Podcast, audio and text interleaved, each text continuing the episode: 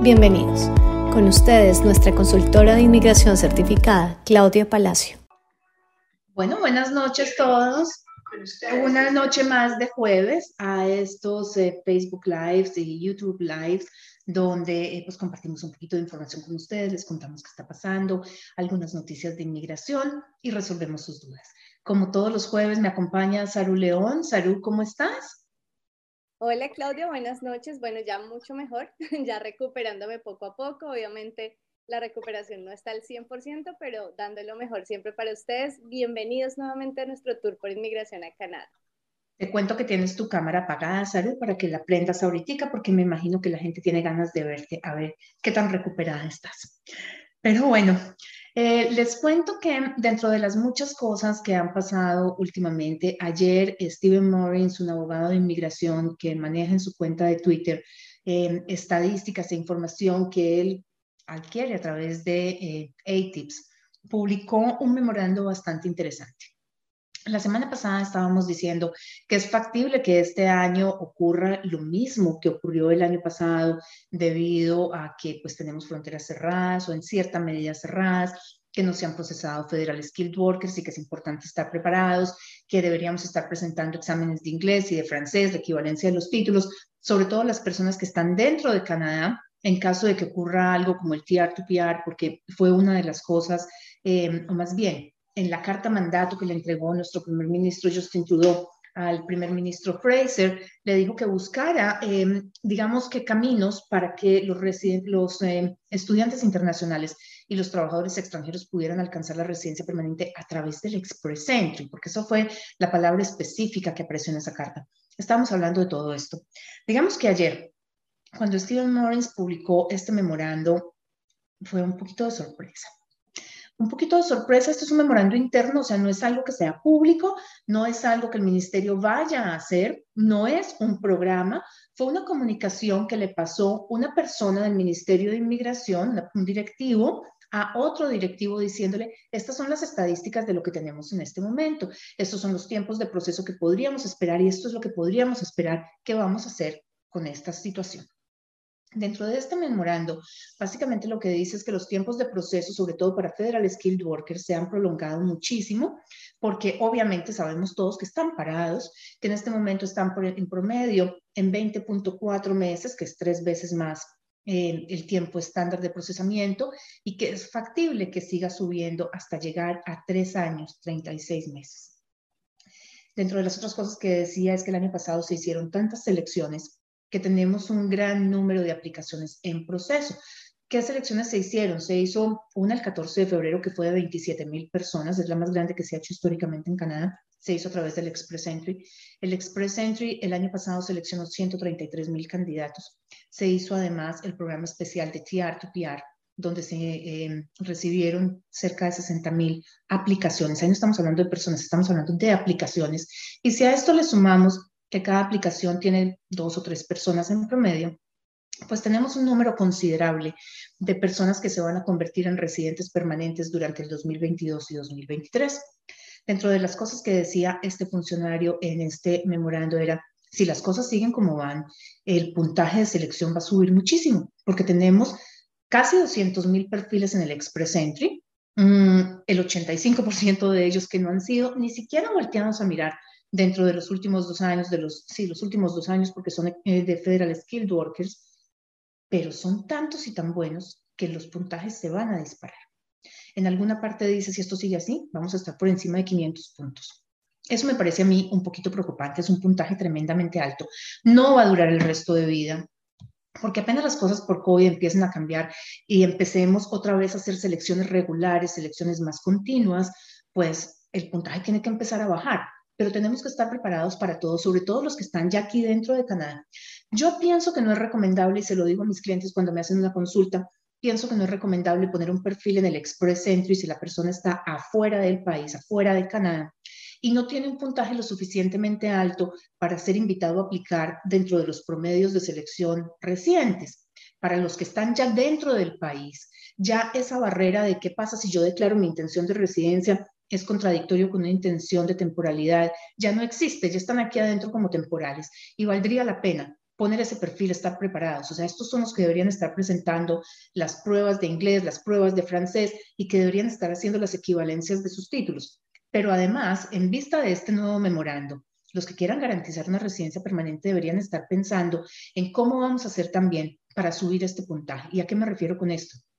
Es importante empezar a trabajar en esas relaciones em, del mercado laboral, en hacer esa red de contactos para poder contar con una oferta de trabajo, por ejemplo. Acordémonos que una oferta de trabajo en una categoría gerencial o en una ocupación calificada nos da 50 puntos después de trabajar un año si es a través de un permiso de trabajo exento del MIA o si es con un LMIA es inmediatamente se aprueba el LMIA. O sea que si tenemos un perfil en el Express Entry, ¿qué les digo yo? Con, con 430, 440, con esos 50 puntos adicionales vamos a quedar prácticamente en 500.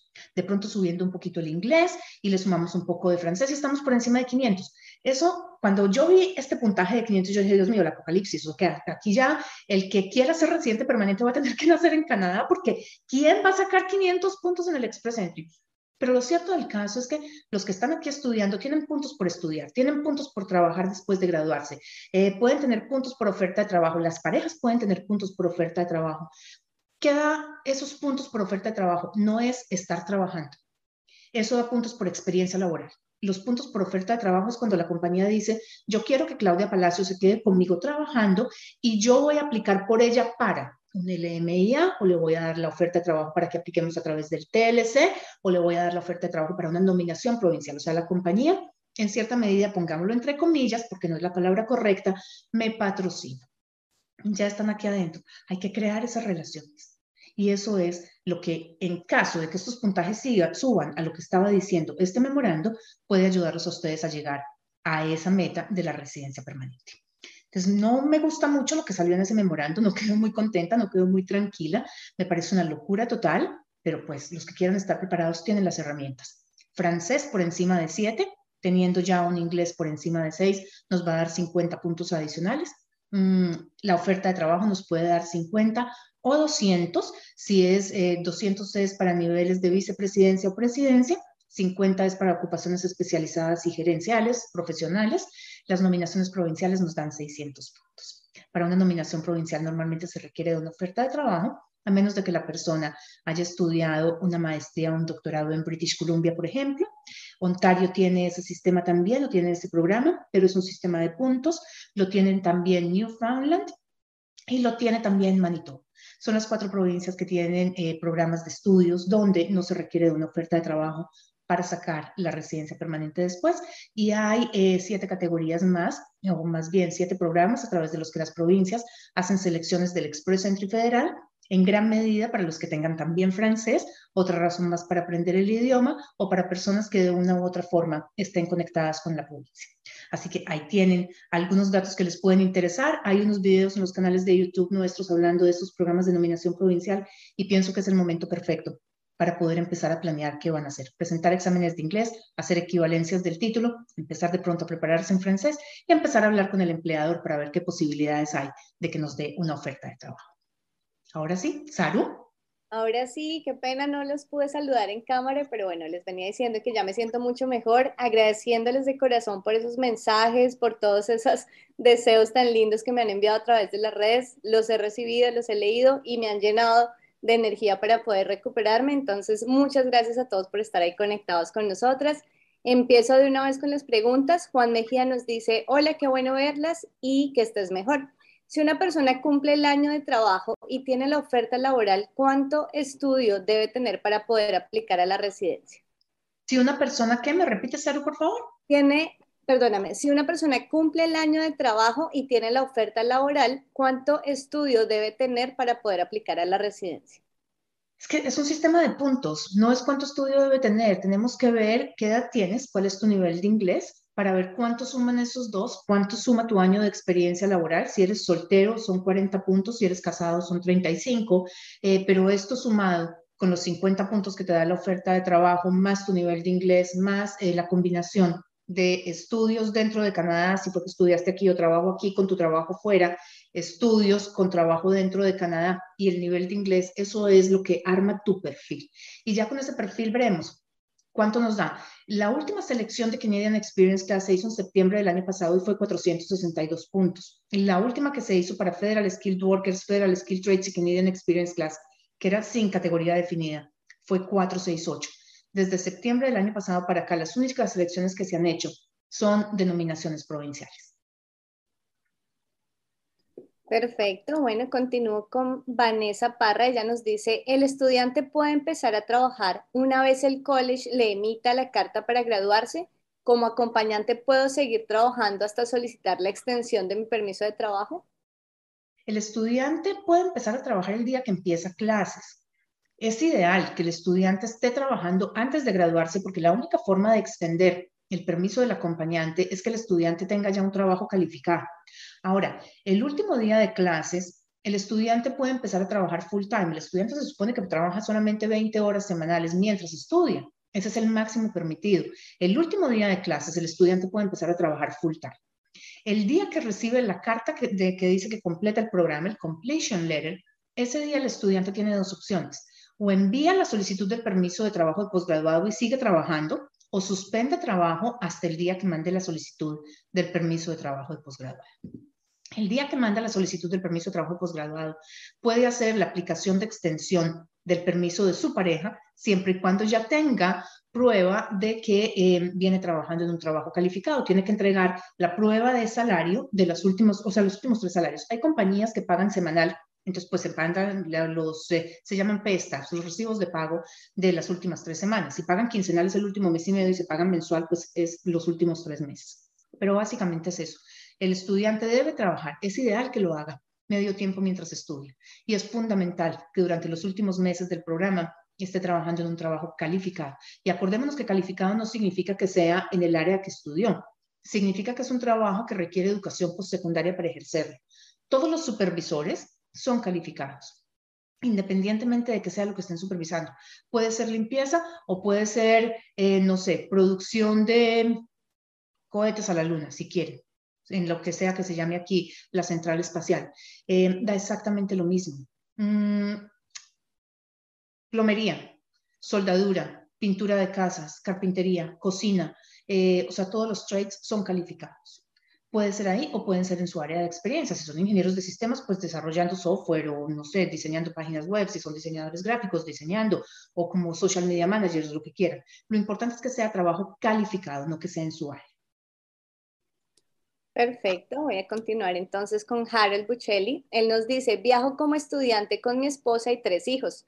¿Cómo podría probar el arraigo si nos vamos todos y no tenemos nuestros padres vivos?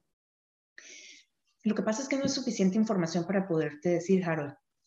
Eh, no hay nada, absolutamente nada, que a uno lo amarre y que demuestre arraigo. Es tu perfil el que muestra que tú vas a regresar a país de origen. Yo pienso que nosotros estamos interpretando mal esa palabra arraigo. Estamos interpretando arraigo como algo que me detiene para salir, cuando de lo que se trata arraigo es lo que me invita a volver realmente. Entonces puede que no sean los padres, puede que sea la estabilidad laboral que has tenido, puede que sea eh, que tu profesión requiere una licencia especial para ejercer o de pronto la de tu pareja, la de tu, la de tu cónyuge es la que exige esa licencia y no está dispuesta la otra persona a sacrificar su carrera. Hay tantas cosas que entrar a mirar porque es un perfil que hay que pintar, no simplemente decir, yo tengo cuatro casas. Las casas no nos amarran, las casas simplemente se dejan alquiladas o en manos de una agencia de propiedad raíz y se soluciona el problema. Los padres, todos los que estamos aquí en algún momento tuvimos padres, todos los dejamos. Mm, y pues bueno, aprendimos a vivir sin ellos, entonces pues tampoco es que nos amarren, como te digo, es más un perfil que hay que pintar. Perfecto. Miriam Mafia nos dice, Claudia, gracias por toda la información valiosa que nos compartes. ¿Qué consejo le darías a un joven de 18 años sin experiencia que tiene pensado ir a estudiar un programa de dos años? Si un joven de 18 años sin experiencia viene a estudiar, mi recomendación es buscar de una vez una nominación provincial, porque no va a ser posible alcanzar un puntaje eh, a través del Express Entry para ser seleccionado bajo el Canadian Experience Class o el Federal Skill, bueno, Federal Skill Workers no, sería Canadian Experience Class en este caso porque no hay experiencia fuera. Mm, ¿Dónde buscarla? ¿Dónde buscar esa nominación? Acordémonos que el proceso hay que hacerlo siempre en la misma provincia, porque no es que se pueda venir a estudiar a una y después irse a otra a pedir la nominación allí. Entonces, pues es más como ver desde el principio qué quiere venir a estudiar, dónde está en alta demanda y cuáles son los requisitos que tiene esa provincia para una nominación provincial. Eso sería lo que podría garantizar, o garantizar no, porque en inmigración no hay nada garantizado, pero lo que podría darle unas mejores posibilidades de alcanzar la residencia. Definitivamente por el Canadian Experience Class el puntaje no le da, tendría que enfocarse en una nominación provincial. Perfecto. Diego Montoya, si una persona va a estudiar a Alberta, ¿la pareja puede obtener el Open Work Permit o hay alguna diferencia? No hay ninguna. Em, las parejas, o sea, la sección 205 del acta, que es la que permite que el acompañante de un estudiante internacional tenga un permiso de trabajo, es una ley federal. Entonces, no importa dónde, la persona va a tener ese Postgraduation Work Permit. Ahora, una persona que es acompañante de un estudiante internacional, o sea, la persona que tiene el permiso de trabajo abierto, no el estudiante, el acompañante, no puede aplicar para nominación provincial en Alberta. Eso es otra cosa distinta. Puede trabajar, tiene su permiso de trabajo abierto, todo lo que quieras, pero no puede ser la cabeza de residencia si se hace a través de nominación provincial. Bueno, me voy para Facebook también. Eh, saludos para todos los que están allí. Zaida Borja nos dice, buenas noches a todos. Mi pregunta para Claudia es, estoy en proceso de PR, o sea, de residencia permanente. Después de recibir el correo electrónico con la confirmación de que mi certificado de policía fue enviado a la embajada, debo enviar al IRCC este email de confirmación traducido. Si es así, ¿esa traducción debe ser certificada o qué otro proceso debo hacer? Toda la información que se le va a pasar a inmigración tiene que ser traducida y por traductores certificados o con una affidavit of translation. Si es para nominaciones provinciales, curiosamente tiene que ser por entidades específicas. Pero sí, hay que notificarle a la embajada. No es que sea necesario, pero vale la pena hacerlo simplemente para acelerar un poquito el proceso. Perfecto. Bernardo Chanos dice, ¿qué tan factible es ser elegido en una opción laboral de la página de Quebec, CETT, si uno aplica en inglés sin saber francés? Yo no manejo Quebec, no conozco los requisitos, no conozco el programa, sé que abrieron, abrieron una convocatoria gigantesca, eh, yo asumiría, pero pues esto sí es cosa que yo me imagino, o sea, puede que esté completamente equivocada, que si Quebec lo que está buscando es llevar trabajadores calificados a Quebec en busca de residencia, pues lo menos que espera es que hablen francés, así que no sé, la verdad, no conozco los requisitos del programa, si no hace parte del requisito que, que hables francés, pues no vería yo cuál fue el problema en que montaras tu, hoja de vida en inglés. Pero pues a la tierra que fueres, haz lo que vieres, es lo que dicen por ahí. Entonces, pues yo diría que pueden tener mejores chances los que la monten en francés. Vale, David Bonilla nos dice, ¿cómo les ha ido con el Student Direct Stream? De seis personas que conozco que han aplicado, solo dos aprobadas. ¿Crees que se mejorará la probabilidad por este stream? Lo que pasa es que ese stream no fue creado para mejorar las posibilidades de aprobación. Ese stream fue creado para acelerar el proceso de visa. Simplemente eso. Eh, digamos que deja la tranquilidad de la parte de fondos, pero es que el principal número de rechazos, el más alto de todos, no se da por fondos, se da por propósito de viaje. Y ese no tiene nada que ver con el Student Direct Stream. Ese tiene que ver con el programa de estudio. Yana Iraiza Ramos nos dice, soy de República Dominicana y realicé mi aplicación al Study Permit el 23 de noviembre del 2021. El día 8 de enero me solicitaron realizar mis exámenes médicos y procedí a realizarlo de inmediato. Luego de unos días en la página de Canadá me indica que mis análisis fueron aprobados. Mi pregunta es la siguiente, ¿qué probabilidad de aprobar mi visa hay luego de que solicitan los exámenes médicos? Bastante alta. Normalmente cuando inmigración solicita exámenes médicos es porque la visa está preaprobada, o sea, tienen una alta intención de aprobar. De lo contrario, eso no pondrían a una persona a pagar 300 dólares casi, que es lo que valen los exámenes médicos. En eso digamos que inmigración es bastante sensato, entonces yo diría que las posibilidades de aprobación son bastante altas. Paula Beltrán, ¿Qué documento se requiere para realizar el proceso de inmigración a Canadá para residencia permanente? La agencia nos ayuda además a conseguir trabajo y vivienda. ¿Qué costo tiene? Quedé perdida. O sea, normalmente las agencias, yo conozco muy pocas compañías eh, de reclutadores internacionales que trabajen con procesos de búsqueda de trabajo para internacionales, justamente porque las compañías eh, tienen requisitos que les complican a veces la vida, son procesos demorados. Entonces, normalmente se les da la oferta de trabajo a los extranjeros que tienen un buen contacto. De acuerdo. Eh, que la agencia les ayude a buscar casa. Hombre, yo diría que de poder hacerlo, lo puede hacer una agencia, pero yo si fuera a venir a Canadá, no dejaría que alguien me ayudara a buscar casa hasta yo no ver dónde voy a poner mis pies. Si ustedes tienen hijos, el colegio donde estudien los hijos depende de la zona geográfica donde ustedes vivan. Todos tenemos unos requisitos distintos y nos gustaría vivir en un sitio distinto. Por ejemplo, eh, yo tengo niños chiquitos, muy chiquitos, quiero que haya un parque cerca. A mí me gusta el ciclismo, entonces quiero que haya unos eh, trails, unos caminos para montar en bicicleta cerca. Eh, yo prefiero que mi hijo estudie en un colegio mitad inglés, mitad francés, tengo que buscar la zona. Entonces yo no dejaría que nadie me buscara eh, casa desde afuera. Yo lo que siempre le recomiendo a mis clientes es lleguen primero a un Airbnb, a un hotel y conozcan la zona y ya después renta con la parte de trabajo tendrían que hablar con un, eh, o sea, con un reclutador internacional, son pocos realmente. Correcto. Alexander Uni nos dice, tengo permiso de trabajo hasta marzo 2022. Estoy en Colombia desde septiembre. ¿Puedo viajar a Canadá sin problema? Sí, claro que sí, el permiso de trabajo, si está vigente, puedes entrar siempre y cuando tengas además la visa vigente. Acordémonos que siempre hay dos documentos que tiene que tener una persona temporal en el país. El primero es la visa para poder entrar, es para que lo dejen abordar el avión, y el segundo es el permiso para poder estar dentro del país. Si la visa está vigente, puedes viajar. George Balt nos dice, Claudia, tengo una consulta, me encuentro trabajando en Ontario como trabajador temporal y ya tengo un año de trabajo en una compañía de alimentos. ¿Es factible si puedo traer a mis hijos de 15 años? Yo estoy separado de la mamá. Aquí en Canadá de vacaciones o a estudiar, podría traerlos, qué tipo de visa debería realizar y me gustaría saber si mi mamá también puede venir a visitarnos y qué tipo de visa podría sacarle a ella. Eh, a ver, si tus hijos van a venir de visita, tienes que sacarle una visa de visitante. Si quieren, eh, quieres que ellos vengan a estudiar, mm, vas a necesitar tener, o sea, pedirles el permiso de estudio es factible, es que también falta ver a través en qué cargo estás trabajando tú. Eh, si es una compañía de alimentos y tu trabajo es calificado, no hay ningún problema. O sea, puedes traerles a los niños eh, con un permiso de estudio. Ellos van a poder estudiar aquí gratuitamente siempre y cuando eh, la mamá los deje salir del país de origen. Tu mamá siempre va a necesitar una visa de turismo porque tú no lo puedes traer a ella de ninguna otra forma, a menos de que ella consiguiera su propia oferta de trabajo. Eso sería en lo que te tendrías que concentrar. O sea, visa de turismo para tu mamá, si tú quieres que tus hijos estén aquí dos o tres meses o dos o tres semanas, perdóname, como visitantes, si quieres que estudien, pues un permiso de estudio, pero tienen que tener la autorización de la mamá. Joan Chirinos nos dice, saludos desde Venezuela. ¿Cómo hago para aplicar a una visa de trabajo o visa permanente si soy técnico mecánico industrial en petrolera? Muchas gracias.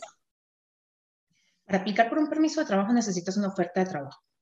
Las ofertas de trabajo deben ser en un área en la que tú tengas experiencia laboral, porque de lo contrario, inmigración no va a poder aprobar ese permiso. La idea, eh, o más bien la obligación del gobierno de Canadá es proteger los trabajos para sus residentes y ciudadanos. Y de allí viene el que para países que no tienen tratado de libre comercio, los permisos haya que pedir primero un LMIA. El LMIA es un documento que expide el Ministerio de Trabajo después de que la compañía puede demostrar que no consiguió residentes o ciudadanos canadienses con un perfil como el de la persona que piensa entrar desde fuera.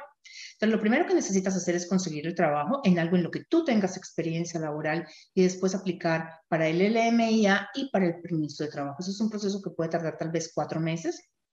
Eh, depende mucho de tus destrezas y obviamente de que cuentes con esa oferta de trabajo. Es el primer paso. Había otra parte en esa pregunta que ya no recuerdo, Saru.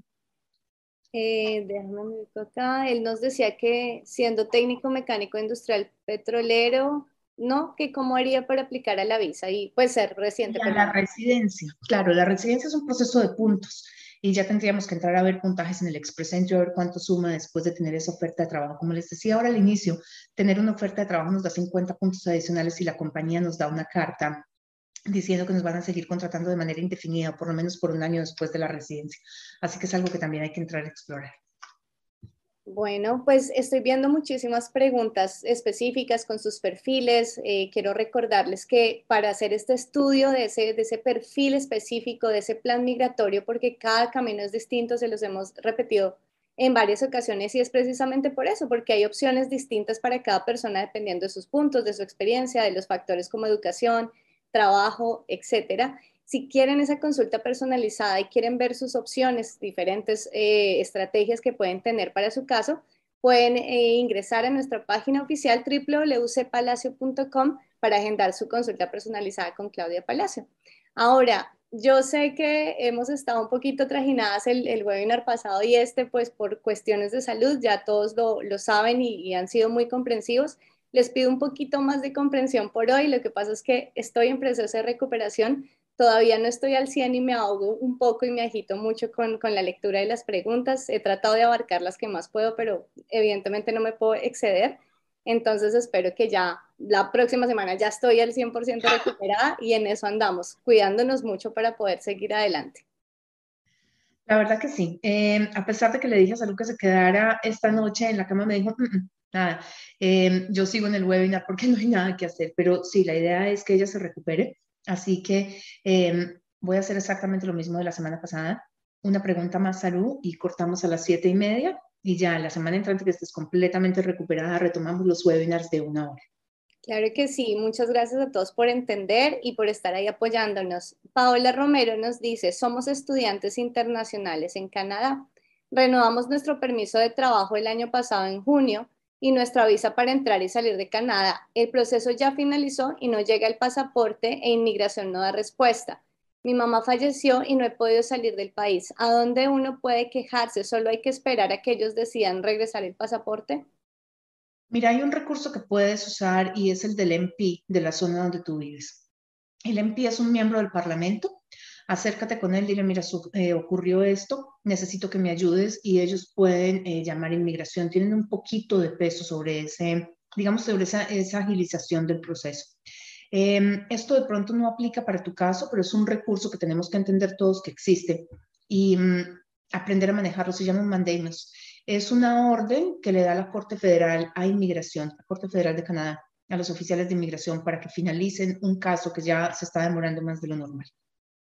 Era algo que históricamente no se había usado en Canadá. Yo creo que antes de COVID lo oí nombrar una sola vez, pero ahora con COVID se volvió casi que cuestión de todos los días tendrían que conseguir un abogado para que haga ese tipo de, solicitudes. Nosotros lo podemos poner en contacto con alguno em, o con uno con el que estamos trabajando. Nosotros no hacemos mandamus, eso es importante que lo sepan, pero en caso de que lo necesiten, pues nos dejan saber, nosotros los ponemos en contacto con él. Em, pero en tu caso yo pensaría que lo mejor es que te acerques al miembro del Parlamento y le digas, mira, esto es lo que está pasando, aquí está la prueba de todo, yo necesito ir a mi país porque tengo cosas pendientes, tengo capítulos por cerrar. Bueno, por favor, esas preguntas que quedaron pendientes, guárdenlas para, para de hoy en ocho, porque acá estaremos nuevamente con el espacio completo. Eh, gracias a todos por acompañarnos esta noche. También le doy paso a Claudia para que se despida y de verdad de corazón les agradezco inmensamente por ese apoyo y por esa comprensión. Un abrazo para todos. Bueno, todos mil gracias por habernos acompañado hoy. Dentro de ocho días retomaremos ya los webinars de una hora. Eh, vamos a tener uno el 26 de este mes los invito a que nos acompañen. Un webinar súper interesante va a ser un miércoles. Somos cinco consultores de inmigración que nos vamos a sentar a discutir eh, la carta mandato del ministro Trudeau al ministro Fraser, eh, todo lo que esto contiene, basadas en el pasado, qué es lo que podemos esperar este año. Y digamos que jugaremos un poquito a la bola de cristal a ver cómo podemos predecir lo que viene. Así que los esperamos también dentro de ocho días, bueno, ya el miércoles y el jueves. El miércoles para Mesa Redonda y el jueves para Tour por Inmigración. A todos que tengan una feliz noche y mil gracias por habernos acompañado.